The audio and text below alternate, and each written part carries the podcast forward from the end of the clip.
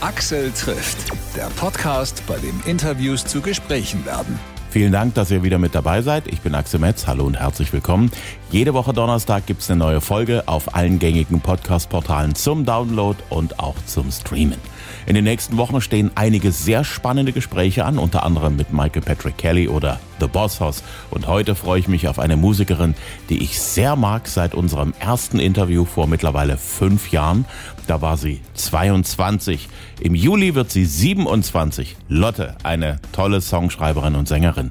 Und für unser jetziges Gespräch hier im Aufnahmestudio ist sie sogar ganz früh aufgestanden. Toll für dich. Aber alles. Ich freue mich ja, dass er dich wieder Ich freue mich ja auch so, dass du da bist, dass wir uns endlich mal wieder persönlich sehen. Ich mich auch sehr.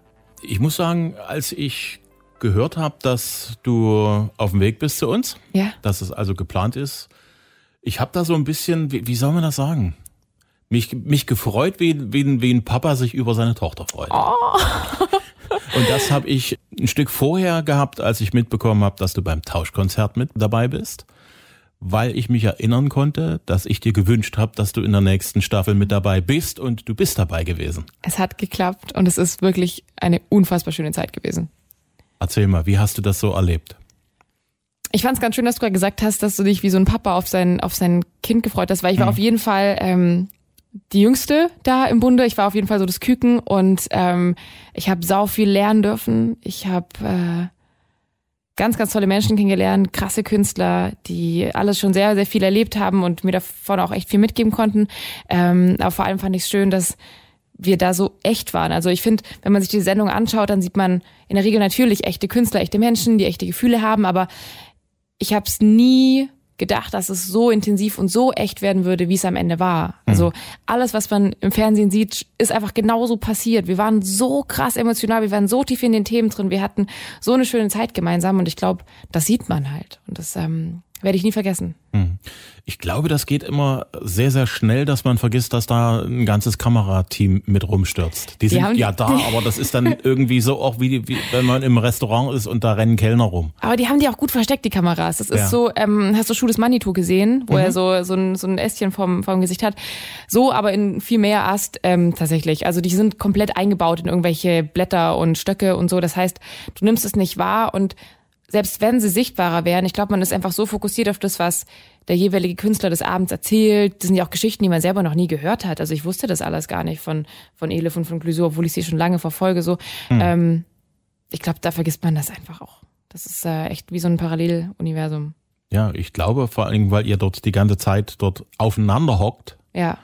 Und alles gemeinsam macht. Äh, man kommt dort zu Gesprächsthemen, auf die man sonst, wenn man sich mal irgendwo mal so für eine Stunde, mhm. zwei trifft, niemals kommt. Ja, ich habe es mir auch selber so ein bisschen schon auch als Herausforderung gesetzt, dass ich schon ganz bewusst versuche, noch ehrlicher zu sein, noch mehr zu zeigen, was mich zu der Frau gemacht hat, die ich heute bin, noch tiefer zu gehen, noch krassere Geschichten, die alle so passiert sind, eben mitzunehmen, weil ich finde, ähm, Unsere Welt ist so perfekt voll oft. Es, ist, es gibt irgendwie so viele Filter, alles ist so glatt geschmirgelt und so. Und ich wünsche mir halt echte Menschen und irgendwie greifbare Menschen mit, mit Falten und Kanten und Narben. Das ist ja das, was Menschen interessant macht, finde ich auch. Und deshalb ähm, habe ich mir das selber so als, äh, ja, als Ziel gesetzt, dass ich ähm, das alles damit reinnehme. Und ich glaube, das haben viele gemacht. Was mir so ein bisschen aufgefallen ist, du hast mit Calvin Jones, glaube ich, so einen besonderen Faden gesponnen. Ja, Kevin und ich kennen uns schon seit ein paar Jahren. Ähm, ehrlicherweise ist jetzt nicht so, als würden wir irgendwie oft einen Kaffee trinken gehen oder sowas, sondern wir sehen uns halt bei so Events und aus irgendeinem Grund haben wir einfach eine Freundschaft entwickelt, wo wir wissen, ey, wir sind füreinander da, man supportet sich. Ich freue mich immer, ihn zu sehen. Er hat immer das richtige Wort, äh, irgendwie den richtigen Rat zur richtigen Zeit und ich bin sehr dankbar für seine Freundschaft. Mhm. Und ähm, außerdem habe ich an seinem Abend natürlich äh, seinen absolut großartigsten Song Cry Little Less bekommen mhm. ähm, und durfte ihn damit natürlich auch bewegen. Und da hast du tatsächlich große Kunst hingelegt mit Cry Little Mess. Dort habe ich, als du das gesungen hast, Töne und, und, und Klangfarben deiner Stimme gehört, die habe ich so von dir noch nicht gehört. Danke. Ich bin äh, sehr tief gegangen, ne? Ich habe äh, ein paar überraschte Gesichter gesehen. Ich glaube, Vincent Stein und Klüsen haben es auch nicht so kommen sehen. Also jetzt, als ich die Folge gesehen habe, habe ich es ja nochmal anders gesehen als vor Ort. Ähm, ja, ich habe auch eine sehr tiefe Stimme und die habe ich halt bisher eigentlich nicht benutzt so. Die darfst du öfter benutzen. so sensationell, weil, weil, weil du hast dort eine, eine Fülle in der Stimme drin, wenn du tief gehst. Das haben nicht viele. Dankeschön. Mach das weiter. Okay. Mach das okay. weiter. Man hört übrigens so diese, diese, diese Kraft und auch so diese, diese Dicke der Stimme mhm. auch auf deinem Album deutlich mehr, als man das auf den beiden anderen Alben gehört hat. Danke. Ich habe mich sehr viel mit dem Thema, das klingt jetzt so, so flach, aber äh, Vocalproduktion auseinandergesetzt, weil ich finde, das ist das, ich erzähle ja Geschichten und meine Stimme ist das Medium, mit dem ich das transportieren kann und deshalb wollte ich, dass es unbedingt so nah wie möglich und so echt und so voll und so intensiv wie möglich klingt, weil ich glaube, dann kann das Gefühl halt erst richtig ankommen und wir haben uns da sehr viel Zeit genommen und äh, ich freue mich, weil du bist der Erste, der mich darauf anspricht und es scheint sich gelohnt zu haben. Das hat sich total gelohnt. Abgesehen davon bist du ja mit, äh, weil du ja Küken gewesen bist beim Tauschkonzert. äh, Kelvin war das, das zweitjüngste Küken, wenn genau. man so will. Ja. Ich glaube, da hat man schon noch mal einen mehr einen Draht als äh, die anderen waren halt alle Erwachsene. Ne? Ich glaube, dass je länger man das macht, desto sicherer ist man sich auch einfach in allem, was man mhm. macht. Weißt du, für mich war das so das erste Mal so gefühlt 24/7 vor einer Kamera zu sitzen, die ganze Zeit irgendwie ja vor, vor der Kamera zu stehen und zu wissen, ey, das können jetzt äh, in ein paar Wochen 100.000 Leute sehen. So, das hat mich natürlich, ähm, ich glaube, eingeschüchtert ist das falsche Wort, aber ähm, herausgefordert so und Calvin mhm. hat das gleiche empfunden. Er war halt auch so, boah, wie sehe ich denn aus? Wie wirkt das? Ähm, Habe ich das Richtige gesagt? Was, wenn sie das anders zusammenschneiden? Das sind lauter so Gedanken, die gehen ja durch den Kopf und ich glaube, nach 20, 30 Jahren Erfahrung bist du da einfach schon so, ach, das wird schon alles. Mhm. Aber für uns war es halt einfach super aufregend. Ja, und bei ihm kommt ja noch die Komponente dazu, dass er in einer deutschsprachigen Sendung zu hören ist. Ähm, ich kann mich erinnern, als ich ihn zum ersten Mal vorm Mikrofon hatte, hat er kein Wort Deutsch gesprochen. Mhm. Da war er mit alle Farben da ja. im Interview. Und wir sind dann das gesamte Interview immer zwischen Deutsch und Englisch hin und her geswitcht. Das zweite Mal, als ich mit ihm gesprochen habe, da hat man schon gemerkt, er gibt sich Mühe, Deutsch zu lernen. Und ja, hat er gut gemacht. Wenn du ihn das nächste Mal siehst, sag ihm einen schönen Gruß. Ich bin stolz auf ihn. Sage ich ihm. Ich finde auch, dass er es richtig toll gemacht hat. Das ist ja quasi, glaube ich, so die Voraussetzung für Sing meinen Song, dass man ein bisschen Deutsch spricht. Mhm. Und ich glaube, das ist auf jeden Fall krass, ist, weil ich glaube, wir suchen alle irgendwie die richtige Wortwahl, dass wir uns so ausdrücken können, wie wir es wollen. Sogar ich struggle äh, mhm. hier und da ja mit, äh, obwohl es meine Muttersprache ist. Und der hat sich echt reingehängt und ähm, ich habe da riesen Respekt vor ihm. Und auch vor Flor, die das ja auch genauso gemacht hat. Eben, eben. Ähm, wer hat dich denn so in Summe am meisten überrascht in der aktuellen Staffel? Musikalisch, und vielleicht auch menschlich. Ich habe riesen Respekt vor Elif. Einfach weil ich finde, dass sie eine krasse Künstlerin ist und auch ein richtig, richtig toller Mensch. Und ähm, ich kannte sie schon eine Weile so. Ich wusste irgendwie, wie toll ihre Musik macht. Die geht wörtlich unter die Haut, ähm, wie auch ein Song von, von ihr heißt so. Und Sie ist aber nicht nur eben eine, eine, tolle Künstlerin, sondern so eine krasse Frau. Also ich, ich kenne viele Frauen im Business und manchmal ist es eben immer noch so ein bisschen eine Ellenbogensache. So ist irgendwie so nach dem Motto, es kann nur eine geben so und äh, man gönnt sich's nicht oder es ist ein gewisser Neid da, eine Eifersucht, eine Konkurrenz und sie ist kein bisschen so. Sie ist einfach da und unterstützt und gibt Tipps und sagt, boah, das war Hammer oder boah, ich bin Fan von dir, Leute. Einfach so, ja, das ist, äh, das ist selten und das fand ich ähm, richtig cool. Sie hat auch so viel Humor, hat man, finde ich, mit, mit Leiche von SDP gesehen, wie, ähm, ja, wie lustig sie auch sein kann. Ich war echt äh, hin und wieder echt richtig geflasht von ihr und ich war richtig geflasht von Doug von SDP, weil er sich da super krass öffnet. Ich kenne die Jungs von SDP so als irgendwie lustige Boys, so, die machen irgendwie Spaß, die machen auf der Bühne vor allem eins und das ist Chaos so und es macht Bock und die haben alle Texte lustig gedreht, auch ein Song von mir haben sie auch ein bisschen umgetextet, wird man auch merken.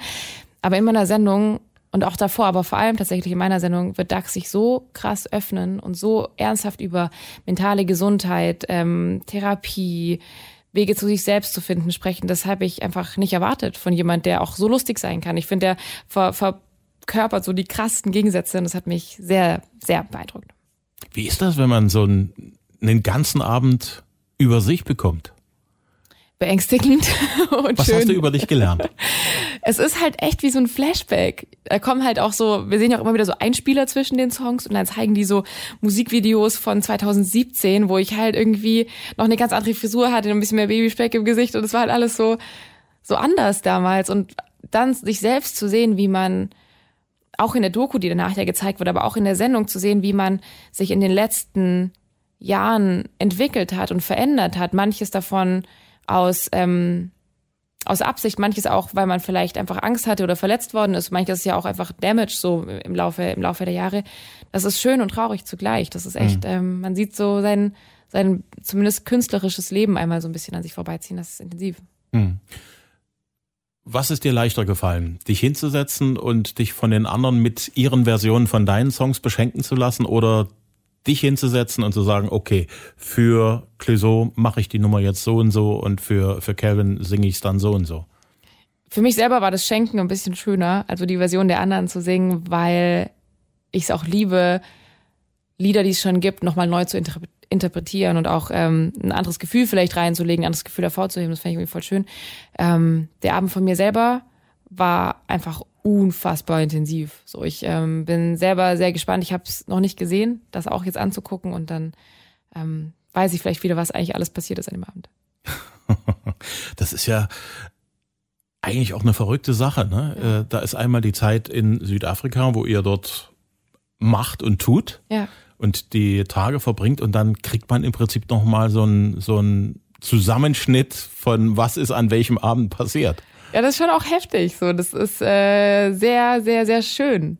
Wir haben die beste Zeit dort gehabt und es war aber trotzdem auch sehr viel. Also du hast ja echt, du stehst irgendwie früh morgens auf, dann hast du Interviews, dann hast du irgendwie vielleicht kurz Mittagessen mit allen zusammen so ein bisschen, dann geht's aber schon weiter. Also man ist da jetzt ähm, nicht am Chillen, so alles andere als das und dann manchmal vergisst man natürlich auch Sachen, wenn so ganz viel passiert. Wir kennen das alle, wenn so in Zeiten irgendwie super viel los ist, dann wird es alles so ein bisschen blurry und verwischt alles so zu einem großen Gefühl. Und dann nochmal da zu sitzen und jede Woche nochmal so ein kleines Kuchenstück davon vorgesetzt zu bekommen, ist wirklich richtig schön. Wir machen uns auch viel gemeinsame Zeit. Also jede Woche macht jeder, äh, jeder Künstler irgendwie sein eigenes kleines Event. Klüsen hatte so eine Hotelspeed gebucht, Elif auch. Ähm, wir haben für meine für meine Sendung so ein kleines Kino gebucht in Berlin. Es gibt so immer wieder irgendwie Events und es ist immer wieder wie so ein kleines Flashback an die schöne Zeit. Wie so Klassenfahrt. Cool, das ist wirklich schön. Was war so dein persönliches Highlight in deiner Sendung? In meinem Abend gab es zwei kleine Momente, die mich sehr, sehr bewegt haben. Das eine war Johannes Oerding, der Dunkelrot zu Schwarz von mir singt, ein sehr, sehr nahes Lied. Ähm, sehr, sehr still und sehr ähm, introvertiert und er hat es mit so einer krassen Energie gesungen, dass man mir auf jeden Fall ansehen wird, dass es mich sehr, sehr getroffen hat, ähm, auch weil wir beide irgendwie da eine ähnliche Geschichte zu haben. Und dann gibt's noch einen Moment, ähm, ich singe ein Lied von mir selbst, so wie ich, wo es ähm, quasi um sexualisierte Gewalt geht, ein Thema, was äh, ich auch erlebt habe, aber was auch ganz, ganz viele Frauen in meinem Umfeld erlebt haben, ein Thema, das sehr viel größer ist als ich, was einfach auch eine wichtige Aussage insgesamt ist und ähm, das war auf jeden Fall krass. Ich habe das das erste Mal dort live gesungen und mhm. in dem Raum war so viel Gefühl. Also ich habe es natürlich gefühlt, weil ich meine Bilder im Kopf hatte, die Bilder meiner ganzen Freundinnen, aber ähm, auch wusste, dass jeder auch im Raum irgendwo einen Berührungspunkt damit hat. So und da ist tatsächlich äh, mir am Schluss dann auch die Stimme weggeblieben, weil es so emotional war, dass ähm, ja, dass es mich einmal kurz irgendwie wie so eine Welle überrollt hat. Das wird man, das wird man, glaube ich, sehen. Ähm, ja, das ist, das ist irgendwie beängstigend zu wissen, dass dann so eine Szene von einem selbst da draußen ist, wo man so viel Schwäche und auch Verletzlichkeit sieht. Auf der anderen Seite ist es ja auch genau das, wofür ich angetreten bin. Für eine mhm. Welt, wo eben sowas, sowas geht. Das habe ich beim Durchhören von deiner neuen Platte deutlich gemerkt, dass du, das hast du vorhin gerade gesagt, mhm. dass du ehrlich sein willst, dass du da versuchst, nichts zurückzuhalten, mhm dich auseinandersetzt mit dem, was dir da gerade inhaltlich auf der Seele brennt, ähm,